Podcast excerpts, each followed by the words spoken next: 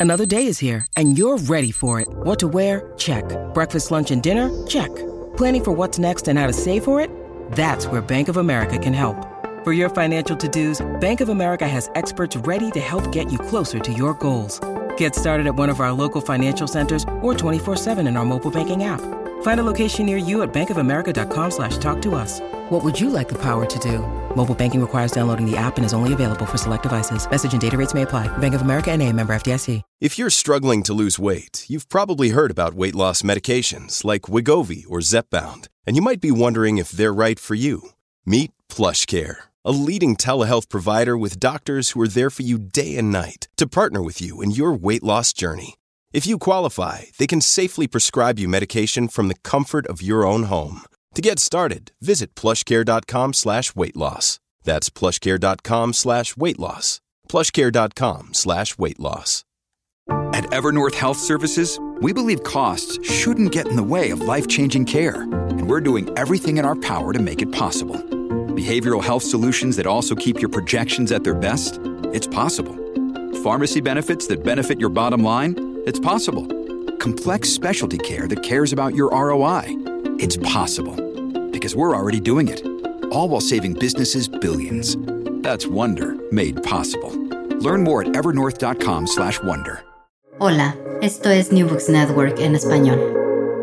Un saludo a todas las personas que se conectan con nosotros. Bienvenidas a un nuevo episodio de New Books Network en español. Mi nombre es María Camila Núñez y seré su anfitriona.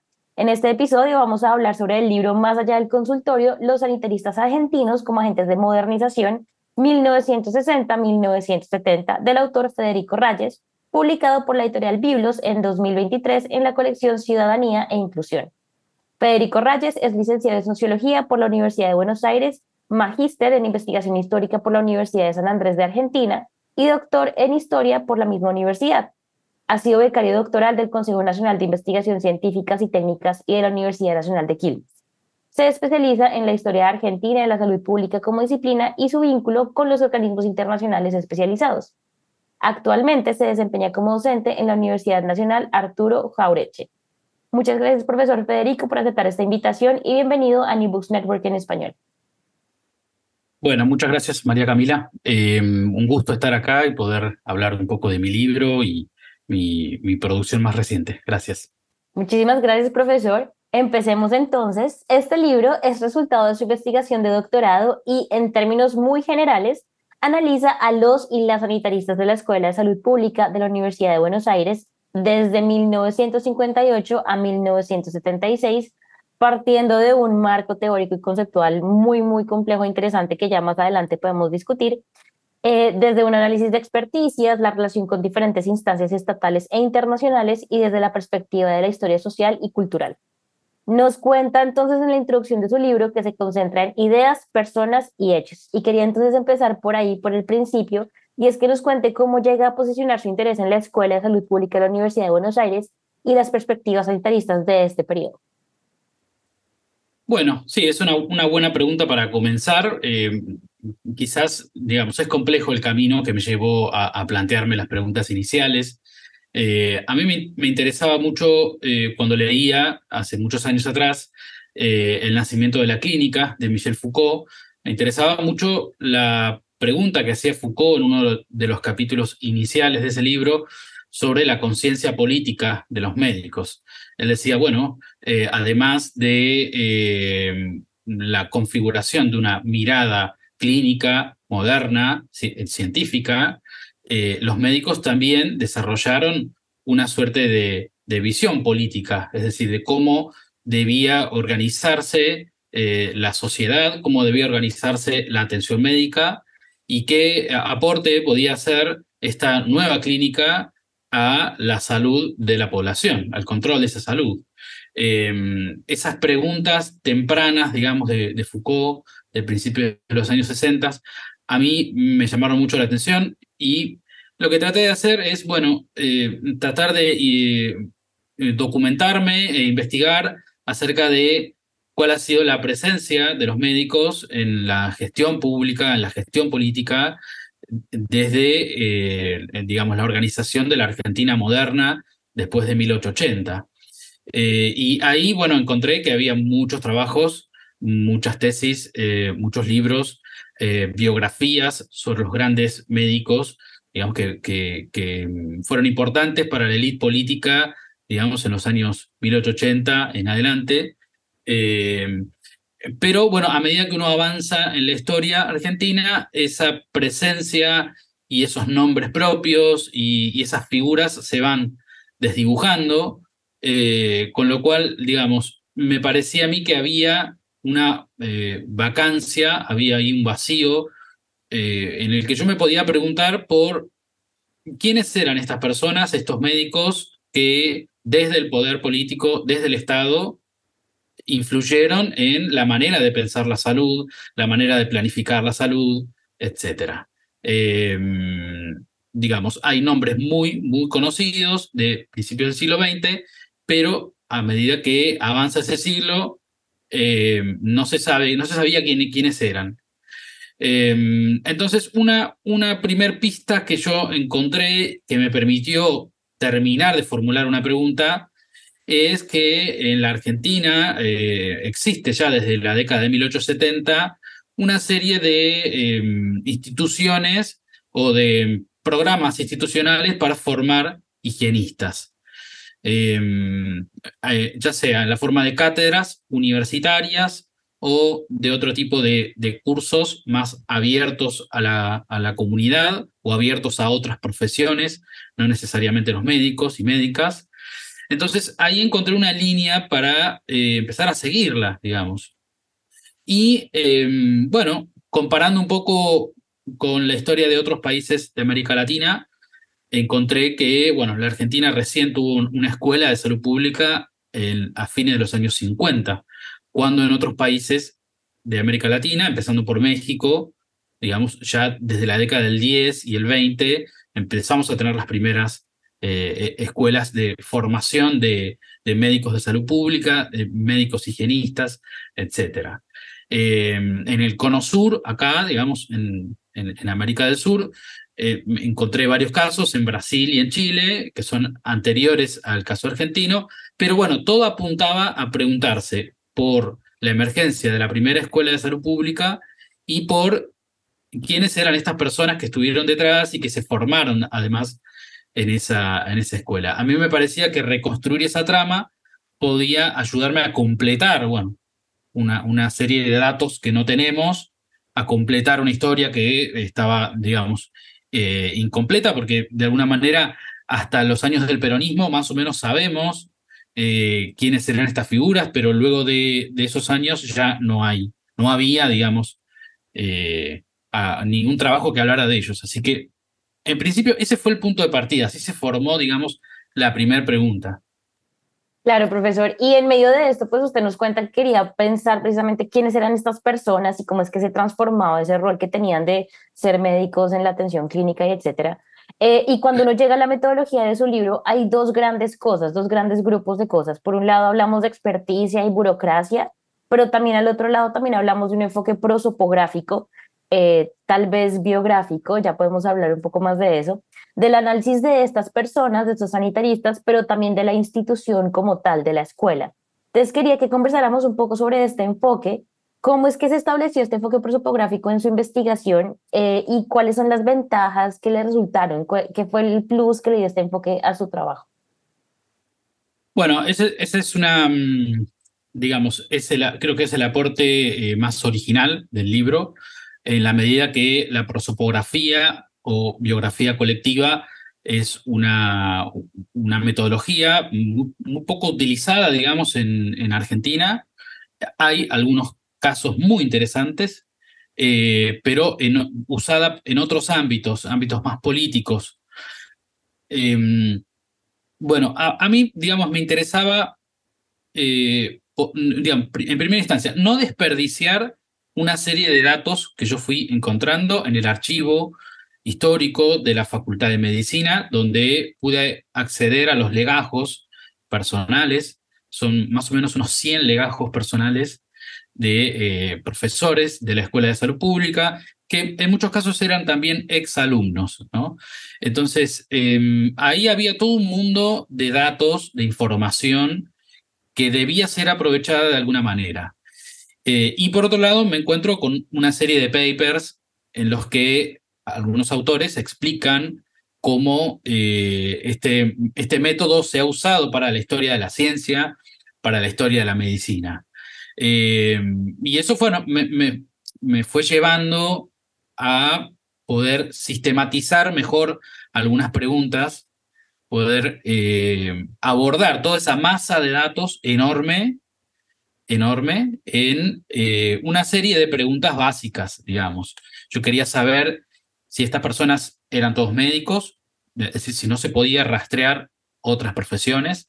Ahí aparecieron algunos ingenieros, por ejemplo, ingenieros de salud pública, enfermeras, eh, veterinarios, odontólogos, otro tipo de ocupaciones médicas eh, y, digamos, también ah, me, hice preguntas por cuál era la formación específica de estas personas. Entonces ahí abrí otra puerta que me llevó a ver que eh, muchos de estos médicos se habían formado en el exterior, formaban parte de redes internacionales, eh, estaban ligados a organismos internacionales, algunos de ellos. Eh, haciendo las primeras revisiones bibliográficas, yo enseguida me di cuenta que la Organización Panamericana de la Salud era importante, había estado muy presente en la vida de estos médicos y médicas, eh, en, en, el nacimiento incluso de la institución, digamos, de la Escuela de Salud Pública. pero revisando todas las trayectorias que pude revisar, aparecieron otros organismos, eh, con lo cual eso fue complejizando cada vez más la, mirada. Em, luego también preguntas, eh, digamos, por la trayectoria eh, política y de gestión pública que podían tener estas personas. Esa pregunta me vino muy bien porque muchos de ellos eh, fueron funcionarios públicos, no, no de primera línea e incluso dirían ni siquiera de segunda línea, no funcionarios de las burocracias estatales, funcionarios bastante anónimos, eh, pero que trabajaron durante décadas en el sistema de salud en la Argentina, trabajaron en la gestión pública, digamos, en el Ministerio de Salud, o en sus diferentes formas, porque aquí en Argentina el Ministerio de Salud ha tenido distintos nombres y distintos, eh, distintos grados de, importancia, distinta jerarquía también. A veces ha sido una secretaría, otras veces ha sido una subsecretaría, es decir, eh, es una historia muy compleja, pero muchos de estos médicos y médicas fueron funcionarios. Entonces, todo esto, digamos, a raíz de mirar esos legajos y de empezar a sacar conclusiones sobre las posibles relaciones que podía haber entre este ámbito específico de la salud pública y organismos internacionales por un lado y la gestión pública estatal, digamos, por el otro. Ahí ya se me armó un escenario muy complejo con articulaciones complejas donde, por un lado, digamos, la, la relación entre este grupo y eh, la gestión pública era, digamos, eh, muy variada, digamos, porque trabajaron en muy diferentes lugares y por otro lado, la relación con organismos internacionales también era muy variada porque había muchos organismos internacionales dando, digamos, orbitando esta experiencia. Bueno, todo esto, digamos, a raíz de usar ese método lo más exhaustivamente posible, lo más sistemáticamente posible, eh, me ha llevado a, bueno, reconstruir este mosaico enorme de datos y de vidas, eh, y en algunos casos complementando esa, esa mirada, digamos, eh, biográfica, eh, prosopográfica, en base a materiales de archivo, con algunas entrevistas. La verdad es que en mi, en mi caso la entrevista fue una, eh, una metodología, o mejor dicho, un método muy poco utilizado. Me basé más en archivo, pero hice algunas entrevistas clave, digamos, a, personas con, las que me pude entrevistar una o dos veces y que me sirvieron para, eh, digamos, orientarme en ese mundo social que, bueno, yo no conocía y tenía que empezar a, a conocer, digamos. Eh, pero sí, digamos, la, prosopografía te que es uno de los métodos más importantes que hay en, este, en esta tesis y en este libro. Y el, el libro es un resultado, digamos, muy tangible y muy concreto de cómo, digamos, qué es lo que uno puede hacer si aplica esa metodología de biografía colectiva, digamos. De acuerdo. Es muy interesante porque, como usted bien lo dice, cuando uno se mete a los archivos y empieza a encontrar cosas y cosas y cosas, y me parece muy bonita esta expresión que usó usted, el mosaico, pues, y hablando de la escuela, de una escuela, de una institución educativa, pues ahí hay una cosa que me pareció muy interesante y es que uno termina hablando entonces de las estrategias de educación, de los currículos, de los profesores, eh, y precisamente como usted lo mencionó ahorita, entrar a conocer el mundo de la medicina, el mundo de la salud pública. Entonces quiero que hablemos un poquito de eso y es que, como usted no lo menciona en el libro y no lo va mencionando acá en la entrevista, hay varias instituciones en el periodo, no solamente gubernamentales, sino médicas, eh, educativas, internacionales, que se relacionan y dialogan de maneras muy diferentes. Eh, pero también entonces ahí en medio de ese discurso hay escuelas o cursos de higiene, de medicina, de salud pública, diplomados, eh, de un montón de cosas. Y quisiera entonces que eh, nos explicara a las personas que nos escuchan también cómo podemos entender esas diferencias entre, que son muy sutiles tal vez, entre higiene y salud pública en el periodo y cómo se configuró esta, digamos, institución centralizada para lo que fue la salud pública en ese periodo ya muy importante, como usted lo menciona, los militaristas argentinos como ente de modernización. Y creo que, y usted me corregirá, por supuesto, que tiene que ver precisamente con esos procesos de institucionalización y profesionalización de esta misma área disciplinar de la salud pública. Entonces, cuéntenos un poquito cuál es la diferencia y cómo se configura esa importancia. Bueno, la higiene, la higiene pública fue muy importante en la Argentina, digamos, moderna, de 1880, para poner un, año, un número así, digamos, bien claro. Fue muy importante en aquellos años para eh, eh, eh, digamos, proceder a la, digamos, a, la construcción de infraestructura sanitaria, a la construcción de las primeras y muy precarias redes hospitalarias para, digamos, construir las ciudades modernas, ¿no? La higiene pública en Argentina y creo que en América Latina también siempre tuvo una preocupación por lo urbano por eh, incidir en las condiciones de vida en las ciudades, ciudades en muchos casos superpobladas, que habían recibido grandes oleadas inmigratorias em, y migratorias internas también, pero ciudades que de pronto se podían volver foco de epidemias. Entonces, eh, durante las primeras décadas me parece que la preocupación está puesta ahí, está puesta en eh, digamos, la, la, construcción de ciudades higiénicas. Em, y además eh, es muy fuerte en esta primera época, quizás por influencia del positivismo, una mirada moral, digamos, una mirada que eh, no, solo, no solo mira la enfermedad, digamos, como un fenómeno físico, sino también como un fenómeno, digamos, con consecuencias morales o con consecuencias sobre la moralidad de, la sociedad. Entonces hay una preocupación por los comportamientos, por lo que es normal, lo anormal, etc. Bueno, toda esa historia ya es más conocida, digamos, hay mucho que se escribió sobre eso. Pero eh, a medida que avanza el siglo, eh, quizás también producto del crecimiento de la medicina social, eh, y de la, de la perspectiva de la medicina social, que viene a incorporar preocupaciones económicas, preocupaciones que van señalando de a poco, de a poco el, el problema del desarrollo y del subdesarrollo. Eh, eso me parece que fue llevando a configurar una mirada distinta, una mirada mucho más integral, y quizás me arriesgaría a decir, y esto quizás es una hipótesis mía, me hago cargo, eh, menos preocupada por los comportamientos y las moralidades y más preocupada por la integralidad de la, la salud, la economía, la sociedad, eso como un todo. Entonces, eso implicaba reformar todas las preguntas, hacerlas más complejas, eh, incorporar elementos de otras ciencias, de las ciencias sociales, de la economía, etc.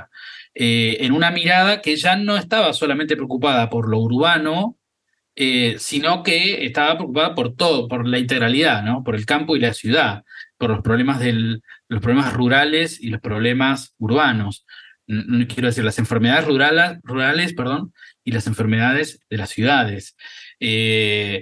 Eso me, parece que en los años del peronismo, sobre todo, es muy importante.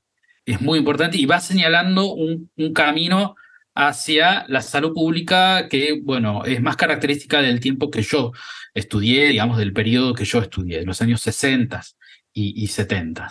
Eh, y eh, es interesante porque, digamos, ese, ese pasaje de la higiene, algo, digamos, urbano, con un tinte moralista, a esta eh, mirada más integral, más sociológica, más económica, que igual sigue siendo eminentemente médica, eso hay que decirlo, digamos, una mirada eminentemente médica, con un dominio hacia, el interior de estas escuelas y estas instancias, un dominio médico importante, biomédico, eso no se perdió nunca, pero digamos, eh, lo interesante decía, en el pasaje, en este pasaje de esta, de esta mirada, de esta primera mirada higienista a una mirada más sanitarista, en Argentina coincide con la creación de una escuela.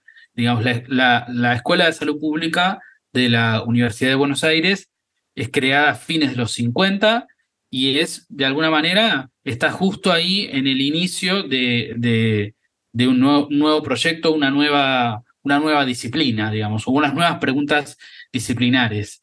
Eh, lo cual hacía más interesante este caso todavía, porque si este caso, digamos, está justo ahí, en el momento que empieza a surgir una mirada nueva, eh, y yo puedo reconstruir la historia de esa escuela, es como, digamos, eh, aprovechar doblemente, digamos, esta, este, este, este estudio de caso, ¿no? Este caso, esta institución. Aprovechar doblemente, porque por un lado me permite contar la historia de esa institución, como vos decías, ver los currículos, ver, eh, digamos, los programas de estudio, las carreras que se estudiaban ahí, pero al mismo tiempo todo eso, todo ese reverdecer institucional también está coincidiendo con un reverdecer disciplinar, digamos. Eh, por eso me parecía tan, tan interesante y me resolvía, el estudio de caso me resolvía tantos problemas al mismo tiempo. Eso me parecía, me parecía, no sé si contesta esto tu pregunta inicial, pero un, poco la, escuela, digamos, lo digo porque muchas veces comparaba mi, mi, mi tesis en curso con algunos libros que me gustaron mucho, por ejemplo, el de Elizabeth Fee, ella estudió la historia de la Escuela de Salud Pública de Johns Hopkins en Estados Unidos, que fue la primera escuela de salud pública en Estados Unidos, a fines de la década del 10, digamos, principios de los 20. Y ella trabajó con eh, un archivo de correspondencias y de, eh, digamos, cartas, documentos internos de la escuela, eh, toda una serie de información que le permitió armar una historia interna de esa institución muy robusta, digamos. En mi caso yo no tenía todos esos datos, muchas de esas cosas se perdieron, no, estaban, digamos, disponibles para mí. Entonces tenía que hacer una historia que retomara elementos internos e institucionales de esa escuela, pero al mismo tiempo elementos del contexto, ¿no? Para, para compensar también esa, esa falta de, de, archivos, ¿no? de archivos más específicos sobre acciones, ¿no? Discusiones eh, a la hora de crear la escuela, discusiones a la hora de crear un nuevo curso. Bueno, todo, todo eso, en mi caso, bueno, no, no yo no lo tenía, ¿no? Eh, bueno, es eso. No, pero claro que sí, profesor, sí me responde la pregunta porque precisamente a eso iba y es que esa creación de la institución y esta, digamos, mirada transformación disciplinar, pues claramente nos cuenta un poco de quiénes son los sanitaristas y por qué son importantes y por qué pasa esto en este momento. Entonces creo que, por supuesto, tiene un sentido. Y ahí creo que voy a tomarme también para hacer otra pregunta. Y es que también llamando un poco al título de su libro, y es que usted nos cuenta que los sanitaristas, muchos de ellos médicos, y que, como usted nos dice, esta mirada de la salud pública sigue siendo eminentemente médica, así tome otras disciplinas, ellos salían del consultorio. Entonces quería que habláramos un poquito y es que en este nuevo contexto, en esta nueva coyuntura de la salud pública, de esta nueva escuela, de esta cooperación internacional tan importante que es en esta coyuntura, eh, ¿quién era el médico o quiénes eran los sanitaristas? ¿Quiénes debían ser? ¿Cuáles son esas características que usted pudo armar de pronto de estos nuevos sanitaristas que se informaron y qué era lo que tenían que salir a hacer ya después de la escuela? Bien, perfecto. es muy interesante esto porque eh, en 1961, fines de 1961, se forma la Asociación Argentina de Salud Pública, que formada por los mismos médicos que eh, estaban en esta escuela, los mismos, más otros médicos del, del resto del país. Eh, ahí se plantea la pregunta en varias reuniones, desde, desde el principio de los 60, durante toda la década, se plantea varias veces la misma pregunta y es cómo debe ser un sanitarista, qué características debe tener, eh, qué, qué, requisitos debe cumplir, digamos, para hacer tal cosa. Y ahí es muy interesante porque eso eh, nos lleva a una pregunta por la profesionalización de esta ocupación. Y eso era, en, en, el discurso de ellos era muy claro, lo tenían muy claro. Eh, no, es una interpretación mía, digamos, directamente los documentos, eh, las revistas de la asociación o, las revistas de salud pública creo que lo dejan bastante claro y en, los propios términos del documento, digamos. Para ser sanitarista se necesita estudiar salud pública y se necesita hacer, digamos, una capacitación, una formación en investigación en salud pública. Es necesario ir a la escuela de salud pública, sea la que se acababa de fundar en la Universidad de Buenos Aires o cualquier otra en el resto del, del continente pero es necesario una formación específica. Eso es un primer requisito en el sentido de que no se puede seguir improvisando, ¿no? Ese es el discurso, no se puede seguir improvisando en salud pública. Es necesario profesionalizar eh, la mirada, los conceptos, ¿no? Estas revistas están llenas de glosarios, es impresionante. Hay también libros publicados de glosarios de salud pública, eh, donde es necesario, además, digamos, eh, homogeneizar un lenguaje, ¿no? Eh, tener formación específica, homogeneizar un lenguaje y quizás lo tercero que aparece mucho, digamos, en, esta literatura, es esta idea de que es necesario tomar a la salud pública como una ocupación de tiempo completo. Es decir, uno no puede ser sanitarista en sus ratos libres. Eh, eh, estos médicos, estas médicas, eso lo tenían muy claro y trataban de que su nuevo rol fuese respetado como un, rol profesional, específico, ¿sí? Eh, institucionalizado, que se los reconociera incluso en, en, en, en el Estado, en la gestión pública, en el empleo, estatal, digamos, se reconociera que estaban ejerciendo una función profesional y a la inversa, diría yo, que aquellas personas que estaban ejerciendo ese tipo de cargos de planificación de la salud, de administración de hospitales, administración de programas públicos y no tenían una formación específica, digamos, fueran denunciados o señalados como improvisados. Eh, hay, hay, una persona muy importante en estos años que es David Seblever, que fue el primer director de, la Escuela de Salud Pública, eh, su, su, biografía, digamos, si solo miramos su biografía, ahí aparecen casi todos los datos que son importantes para entender este libro y entender la experiencia de la escuela. ¿no? Y, y decía eh, que, bueno, hay que eh, ir más allá del curanderismo, decía así, el curanderismo, la improvisación, la mirada pseudocientífica, ¿no? En palabras de ellos, ¿no? No estoy juzgando yo. Pero hay que ir más allá del curanderismo en salud pública. Y para eso hay que ser profesionales y hay que, bueno, estudiar en una escuela, etc. Eh, y, y, también producir conocimiento, que eso es muy, muy interesante. Em, producir conocimiento. Todo el tiempo las revistas están estimulando a que los médicos digamos, salgan de esa configuración tradicional en el consultorio, vayan más allá del consultorio y escriban y investiguen, digamos. Eh, esto no es monopolio igual de eh, la Escuela de Salud Pública ni de este ámbito que yo investigué en los años 60, porque si uno se va, y de hecho yo lo hago en los primeros capítulos del libro, si uno se va hacia los años 40, tiene experiencias similares que duraron algunos años y que también, digamos, eh, elaboraban el mismo tipo de argumentos, profesionalizantes, eh, digamos, estimulando la producción de conocimiento, la investigación, quizás en otros términos, en otra época, pero me, me, parece muy, muy interesante que estas cosas las decían ellos, digo, más allá de las interpretaciones que uno puede hacer desde una sociología de las profesiones, que también es otro elemento teórico importante en, esta, en este libro.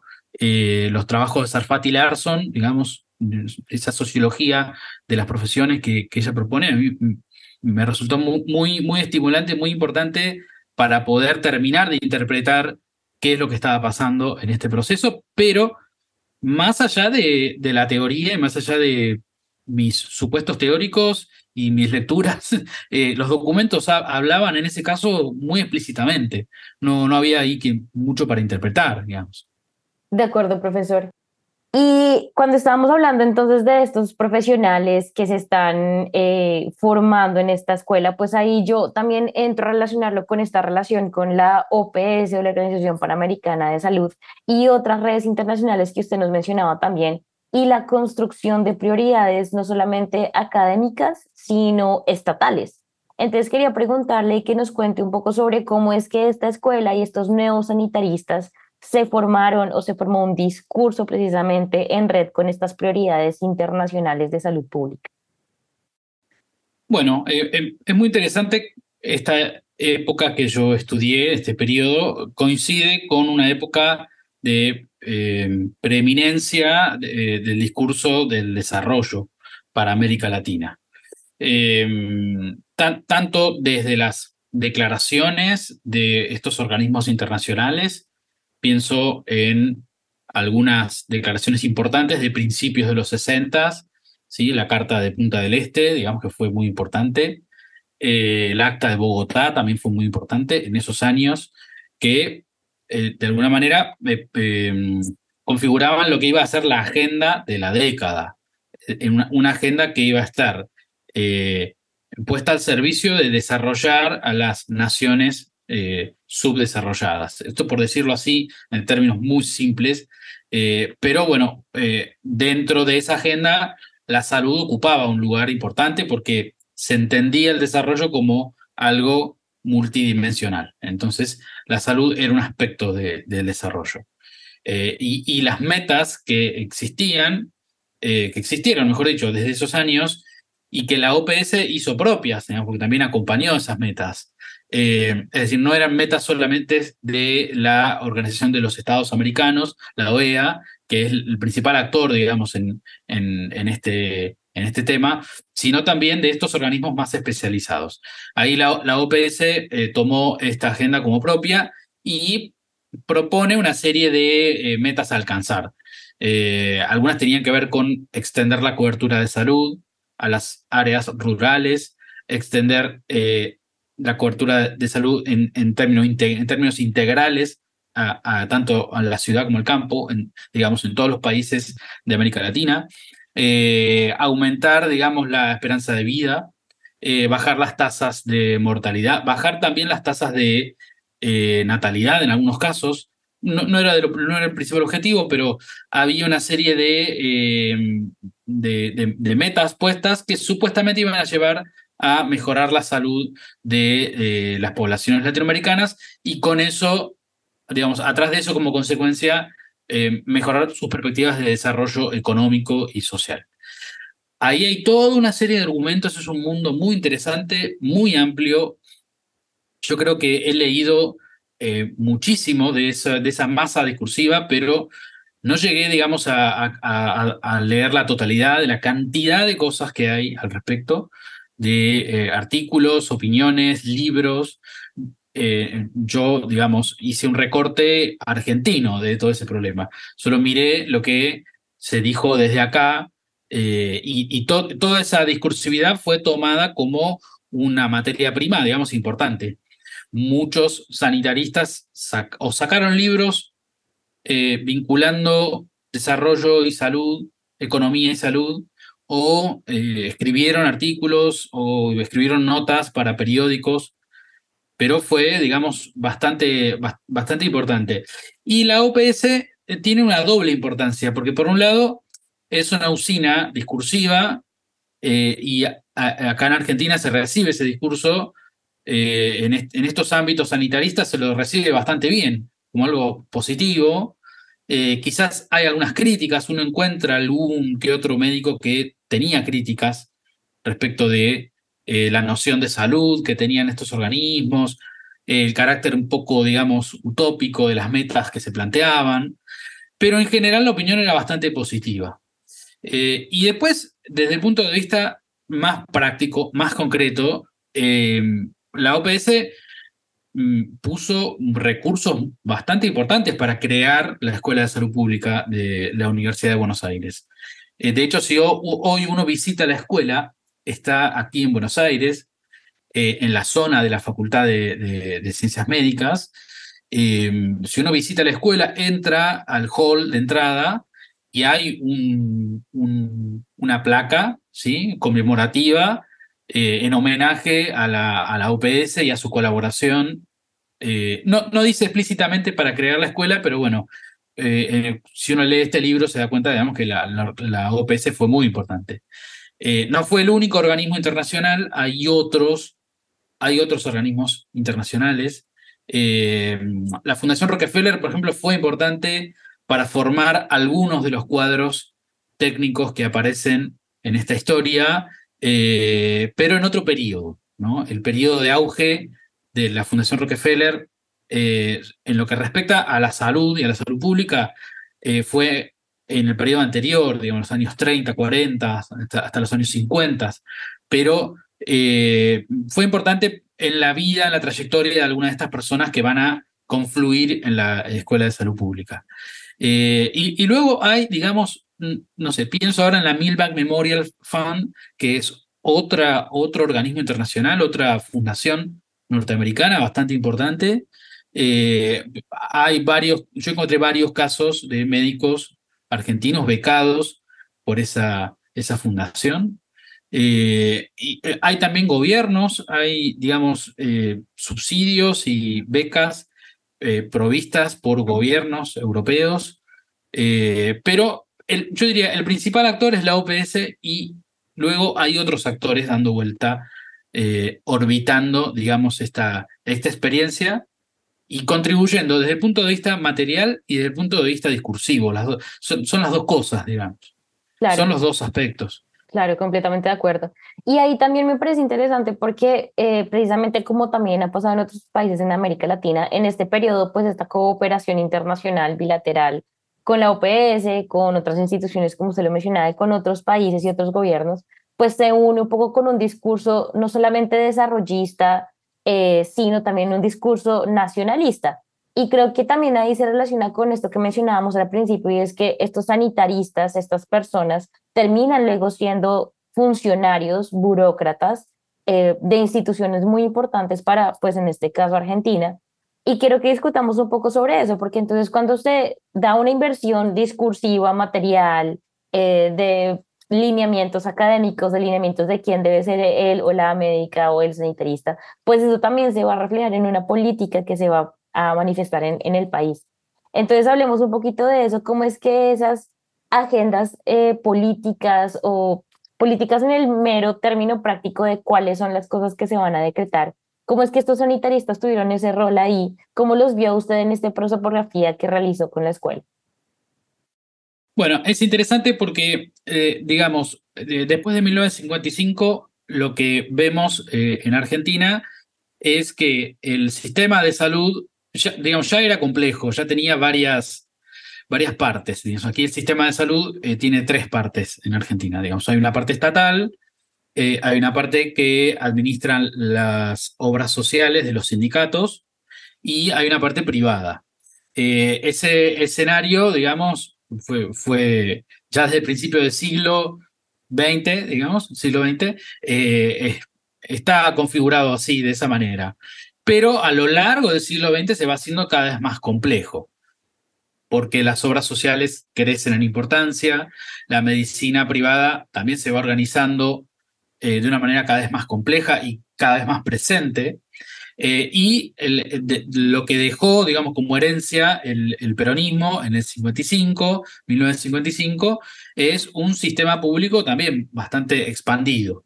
Em, lo que va a pasar después del 55 es que la mayoría de los gobiernos, hasta la dictadura del 76, en 1976, la mayoría de esos gobiernos, ya sean militares, sean cívico-militares, sean eh, radicales o, radicales de diferentes... Radicales me refiero a la Unión Cívica Radical, ¿no? que es un partido, un partido histórico aquí en la Argentina. Eh, sea cual sea la tendencia político-ideológica, hay una, eh, una coherencia, digamos, en descentralizar cada vez más el sistema de salud desregularizarlo cada vez más. Eso, esto quizás en estas décadas es muy, muy lento, es un proceso muy lento, progresivo, pero lento. Digo, si uno lo compara con lo que va a pasar a fines de los noventas, las reformas neoliberales, etc. Ahí, digamos, la descentralización va a ser mucho más brutal, pero en, los años 60 y 70 está presente esa idea de que el Estado tiene que retirarse, ir retirándose y dejando que los actores de la sociedad civil se organicen como puedan, digamos.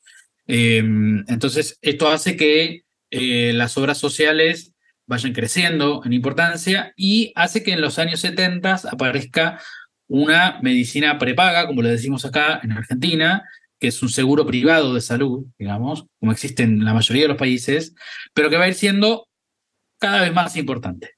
Y el Estado se va a ir retirando cada vez más, eh, en muchos sentidos, tanto en, la, en la, cantidad de, pacientes atendidos, en la cantidad de hospitales nuevos, en, bueno, en la calidad sobre todo, que es lo que más se, va resintiendo. Ahora, en ese panorama, eh, los sanitaristas eh, aparecen como actores importantes en la medida que algunos de ellos pueden ofrecer herramientas de racionalización y de modernización.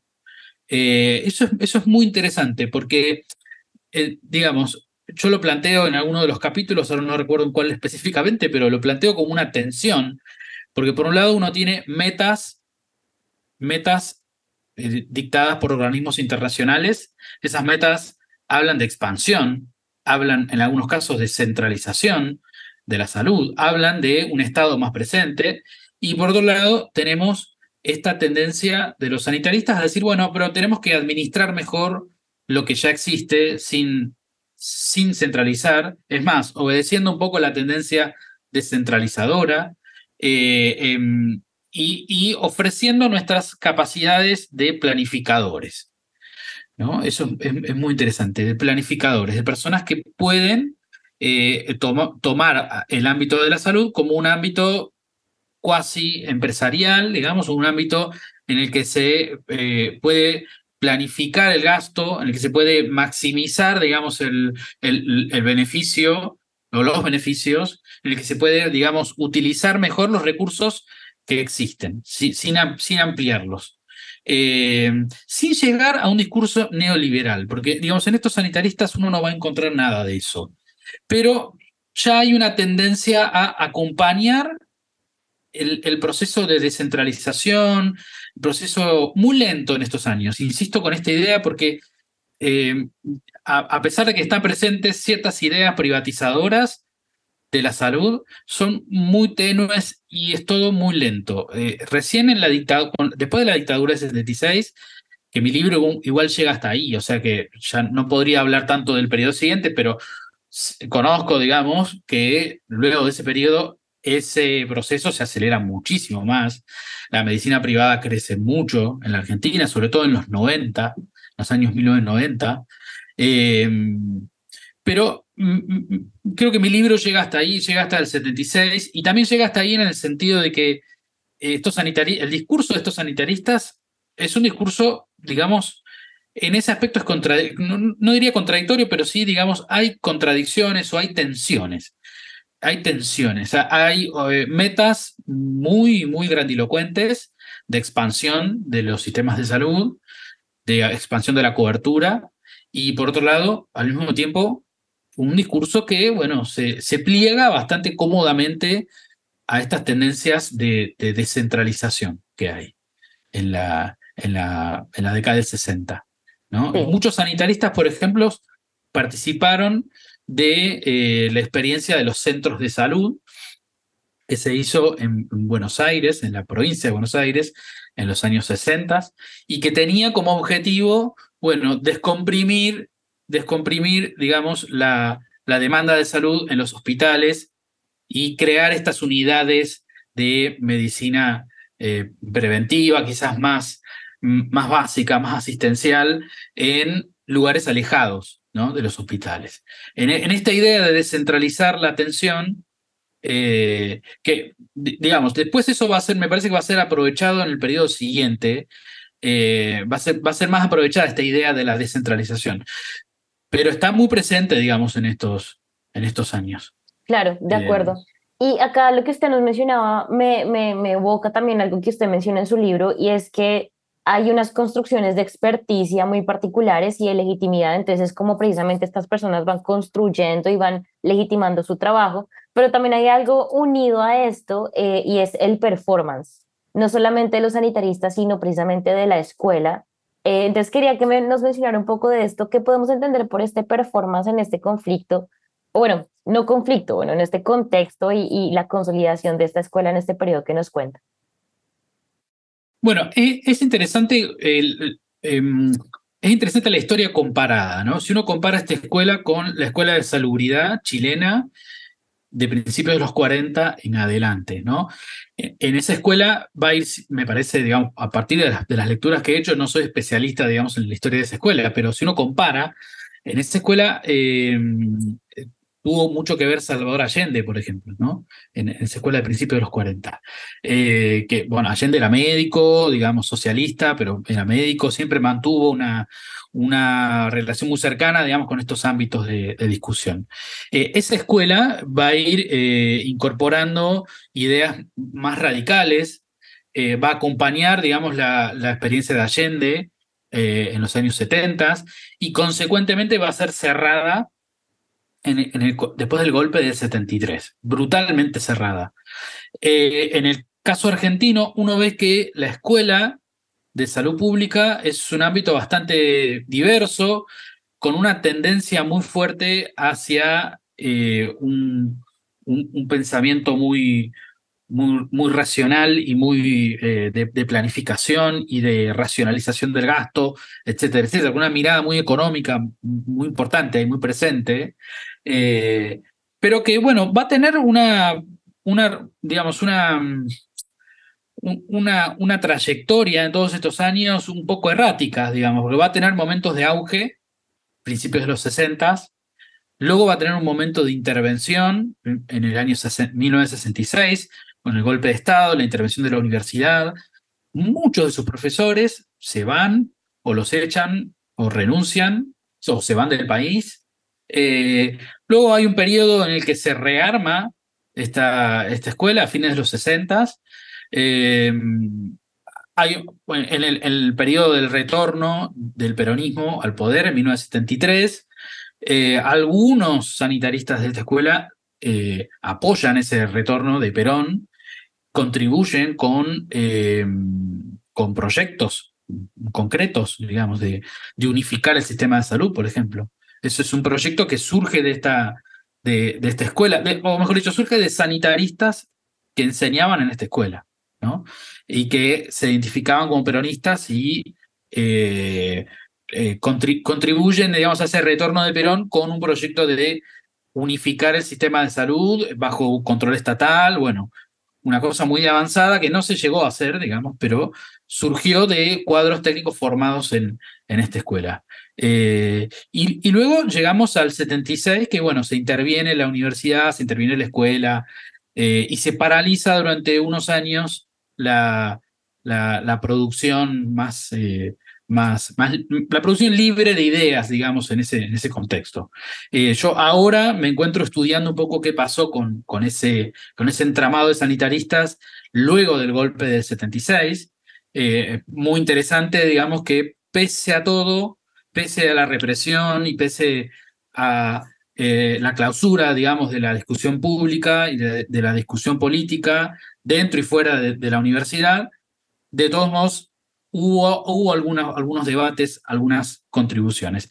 Pero digamos, si uno repasa toda la historia desde la fundación de la escuela, 1958, hasta el 76, es bastante eh, errático el, devenir de, de, la escuela. Hay momentos de auge, hay momentos de eh, cierta oscuridad, digamos.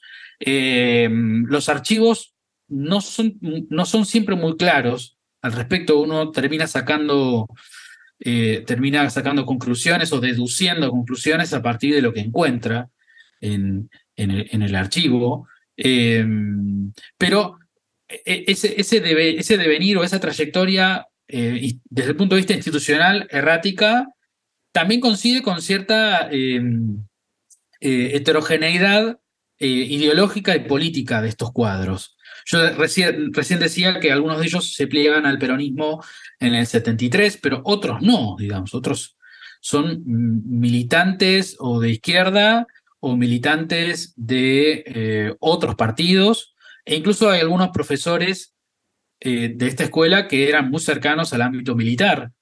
Entonces, si uno quiere sacar una conclusión, digamos, y tratar de describir a, la escuela como actor político, entre fines de los 50 y medio de los 70, cuesta mucho ahí ver la homogeneidad, cuesta ver, digamos, cuesta verlos como, como un actor, cuesta verla como un actor esa escuela, digamos. En la medida que hay, intereses muy contrapuestos, hay intereses muy contrapuestos. Ahí me parece que hay un interés compartido de mantener la institucionalidad y, luchar por ese, ese lugar profesional de que hablábamos hace un rato, de, decir, bueno, a ver, eh, esto eh, es una profesión, acá no se puede seguir improvisando. Eh, pero es lo único, es el único elemento unificador, digamos, que amalgama un poco este grupo. Después hay, pues yo lo, decía en alguna de las presentaciones o de trabajos o cuando defendí la tesis, cuesta sacar una conclusión política de, este mosaico variopinto de, intereses políticos, ideologías, etc. Uno va a encontrar de todo en este grupo. Yo analicé, digamos, las trayectorias de 140 de estos, perdón, 110 de estos profesores.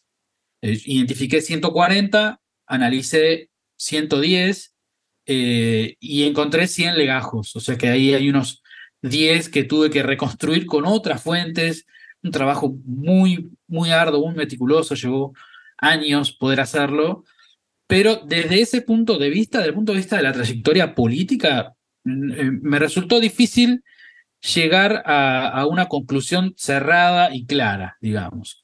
Eh, y en eso discuto con, con otros libros que yo cito eh, acá en este trabajo, que han hecho caracterizaciones muy cerradas de este, de este grupo. O los han ligado a círculos católicos, o los han ligado a una especie de tecnoburocracia eh, medio robótica, digamos, eh, muy, muy burocratizada, eh, o, o, los han ligado al proyecto desarrollista, han dicho, bueno, eran médicos desarrollistas, pero todas esas caracterizaciones son eh, son correctas e incorrectas al mismo tiempo. Es decir, son correctas porque están, digamos, hay cuadros técnicos y hay médicos y médicas que alternativamente uno puede ubicar en estas diferentes opciones, pero como un todo, decir que todos eran médicos desarrollistas o que todos eran médicos católicos, como algunos trabajos afirman, eh, ahí ya se vuelve problemático, digamos, porque es verdad, había cuadros católicos, había cuadros militares, había militantes peronistas, otros militantes de la Unión Cívica Radical, o sea, militantes socialistas, eh, militantes de la Federación Juvenil Comunista. Es muy, muy variada, digamos, la, la, pertenencia política de este, de este grupo. De acuerdo, y creo que ahí mismo está esta, este punto interesante de que le llamamos performance o mosaico, o usted menciona también un anudamiento en el libro, y es precisamente esa complejidad de que la escuela no es solo la escuela, los sanitaristas no solo son sanitaristas o una sola clase de sanitaristas. Y creo que eso me parece muy interesante. Eh, y hablando también de las fuentes, precisamente que usted nos menciona que recopiló tantas y estudia a tantas personas, pues hay una cosa que me pareció también muy interesante, ya que se nos va acabando un poquito el tiempo, y es esta acción de la popularización de las prácticas y de los conocimientos de la salud pública. Y es que no solamente lo que se escribe sobre estos personajes, sino lo que ellos escriben, cómo lo escriben y sus publicaciones. Entonces quisiera solamente ocupar esta pregunta para que nos cuente un poco de cuáles son esas publicaciones o cómo es que porque me parece súper interesante qué se publicaba y qué se le decía al público en este momento. Entonces, cuéntenos un poco cuáles son esas publicaciones, esas expresiones, esas acciones de compartir y de popularizar la salud pública como algo necesario, prioritario, como lo mencionábamos ahorita. La salud en la dictadura, en el peronismo, en diferentes estados, es importante la salud, pero ¿qué es lo que se debe hacer para ello? Entonces, hablemos un poquito sobre eso. Sí, eso, eso es un aspecto, una dimensión de, mi trabajo que eh, me, me, produjo mucho placer poder reconstruir, porque es muy interesante. Em, y lo que yo hice, digamos, en un primer momento fue identificar dónde publicaban y qué escribían y cómo escribían estos sanitaristas desde el periodo anterior, es decir, me fui a los años 40 y entre los años 40 y mediados de los años 70 eh, reconstruí, digamos, toda la, historia de las revistas de salud pública, ¿no? Eh, que hubo, hubo varias, digamos, fueron muchas, eh, la revista de salud pública, el cuaderno de salud pública, la revista de la Asociación Argentina de Salud Pública. Antes de eso, la revista de la Asociación de Higiene. Em, eh, luego, bueno, eh, medicina administrativa, otra, otra, de los, otra de las publicaciones, cada una con sus características técnicas, conceptuales diferentes, digamos, son de diferentes periodos también, hay diferencias también políticas, de, contexto político, pero todas ellas en común lo que tenían es que le hablaban a un público que ya conocía del tema, digamos, un público ya entrenado, un público, em, un, público experto. Entonces, eh, el, el, digamos, el ámbito de circulación de esas revistas era muy restringido. Eh, a mí me parecía que había que ir a buscar otro tipo de publicación desde las cuales eh, estos sanitaristas, estos higienistas, le hablaban a otro público, un público masivo. Eh, y ahí lo primero que hice fue ver los libros, digamos, los libros de, circulación masiva, que fueron muy importantes en la historia argentina, en la historia latinoamericana, diría desde las primeras décadas del siglo XX cuando se empiezan a formar, digamos, los primeros públicos lectores, el primer público masivo alfabetizado, también como producto de eh, las políticas públicas de alfabetización, eh, aparece ahí un público que lee, puede leer desde novelitas románticas hasta eh, colecciones de divulgación filosófica, divulgación del psicoanálisis. ¿no? Acá en Argentina eso fue muy importante la divulgación del psicoanálisis, divulgación del de ideario socialista, eh, del marxismo, e, etcétera, etcétera. Bueno, o de la biblioteca filosófica, digamos, más, más amplia. Em, ahí encontré, digamos, un tipo de publicación, y entonces la idea fue, bueno, a ver, ¿qué, cuáles, mejor dicho, cuáles de las ideas y de los conceptos y de del, digamos, del contenido del discurso de estos sanitaristas llegaba a estas, a estas publicaciones. Y bueno, ahí, para, para mi sorpresa, digamos, me empecé a encontrar, y, bastantes, digamos, eh, muy fuerte en los años 30 y 40, hay mucha, mucha biografía, digamos, ¿no? mucha biografía heroica de, de médicos que salvaron muchas vidas o que descubrieron algo importante, ¿no? Biografías de Oswaldo Cruz, ¿no? Biografías de Albert Schweitzer. Em, hay todo un género ahí entre heroico, romántico, muy popular, que servía para ir generando, me parece a mí, eh, quizás es la hipótesis que plantea el libro, para ir generando algún público para algunas de las ideas de la, de la salud pública. Em, y, digamos, en los años 60 también fue muy importante, muy importante acá en Argentina la, la editorial propia de la eh, Universidad de Buenos Aires, EUDEVA, eh, fue muy importante porque apostó a un libro, a un tipo de libro muy, muy masivo, y muchos sanitaristas eh, argentinos escribieron en algunas de esas publicaciones. ¿sí? Yo analicé mucho el caso de Abraham Sonis, que él fue, em, fue director de la Escuela de Salud Pública en la segunda época, digamos, después del 66. eh, un personaje muy interesante que le interesaba mucho el tema del desarrollo. Yo creo que es uno de los receptores más, más activos, digamos, de, de las ideas del desarrollo, del desarrollismo, eh, y plasmó eso en muchos artículos, pero lo plasmó en un libro que es Salud, Medicina y Desarrollo Económico Social, que es un libro de 1964 que después Eudeva reeditó no sé la cantidad de veces, un montón de veces realmente. Un libro, digamos, con bastante circulación. Eh, pero, eh, digamos, más allá de Eudeva, también hay otras editoriales que también siguieron publicando eh, este, tipo de, este tipo de ideas. Eso me pareció muy, muy, muy, muy interesante. me permitió reconstruir una época desde otro lugar, con, con otra, otro nivel de elaboración, ¿no? Mucho más sencillo, pero bastante ligado a las discusiones de esta, esta medicina ampliada, esta medicina, digamos, más allá del consultorio, esta medicina eh, dedicada a resolver los problemas de la población. Completamente de acuerdo, profesor. Y bueno, como venía mencionando, desafortunadamente se nos va acabando el tiempo, pero creo que con este comentario suyo tenemos un muy buen final a nuestra discusión. Entonces, profesor Federico, de nuevo, muchísimas gracias por aceptar nuestra invitación de New Books Network en español y por esta conversación sobre su investigación y su libro Más allá del consultorio, los sanitaristas argentinos como agentes de modernización 1960-1970. Eh, disfruté mucho esta conversación sobre la Escuela de Salud Pública de la Universidad de Buenos Aires y los sanitaristas en este periodo. Y por supuesto, estamos pendientes cualquier otro producto o investigación que quiera compartir con nosotros. Muchísimas gracias. Ha sido un placer conversar un poquito acá sobre sobre este libro y estos personajes tan interesantes.